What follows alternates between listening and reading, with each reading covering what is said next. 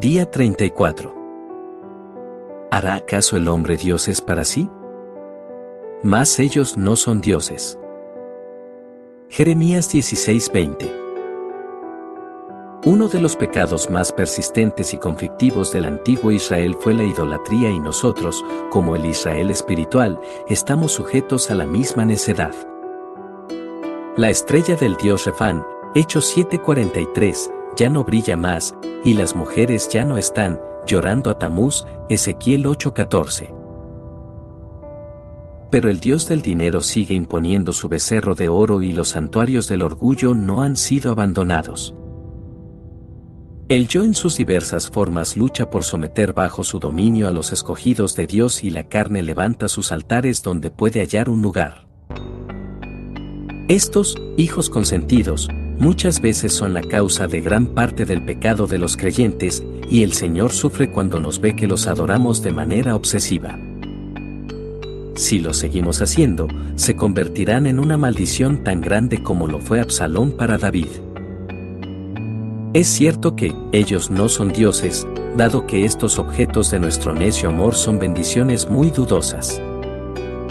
Las comodidades y el consuelo que nos brindan son peligrosos y es escasa la ayuda que nos podrían brindar en un momento de prueba.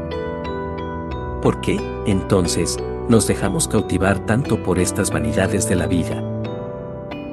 Nos compadecemos de los pobres paganos que adoran a un Dios de piedra y nosotros adoramos al Dios dinero. ¿Y acaso nuestro Dios de la carne es superior a uno hecho de madera? A decir verdad, la necesidad de estos pecados es la misma en todos los casos. Sin embargo, en nuestro caso es más grave porque tenemos más luz y pecamos en el rostro mismo de nuestro Dios.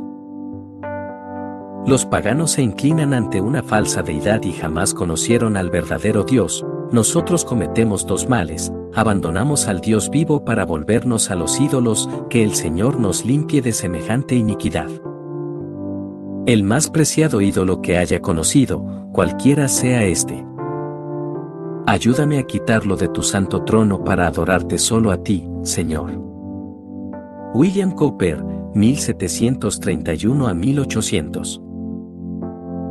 De tanto los creyentes como los incrédulos suelen decir, el dinero no hace la felicidad, no obstante, pareciera que nuestras acciones intentaran probar lo contrario. Es más, los dioses del dinero, el poder, el sexo y las drogas parecieran gobernar nuestra cultura. ¿Cuándo reconoceremos por fin que esto no es más que idolatría? Esto es lo que el Señor dice, pero si ustedes me abandonan, y desobedecen los decretos y mandamientos que les he dado, y se apartan de mí para servir y adorar a otros dioses, los desarraigaré de la tierra que les he dado. Segunda de Crónicas 7, 20.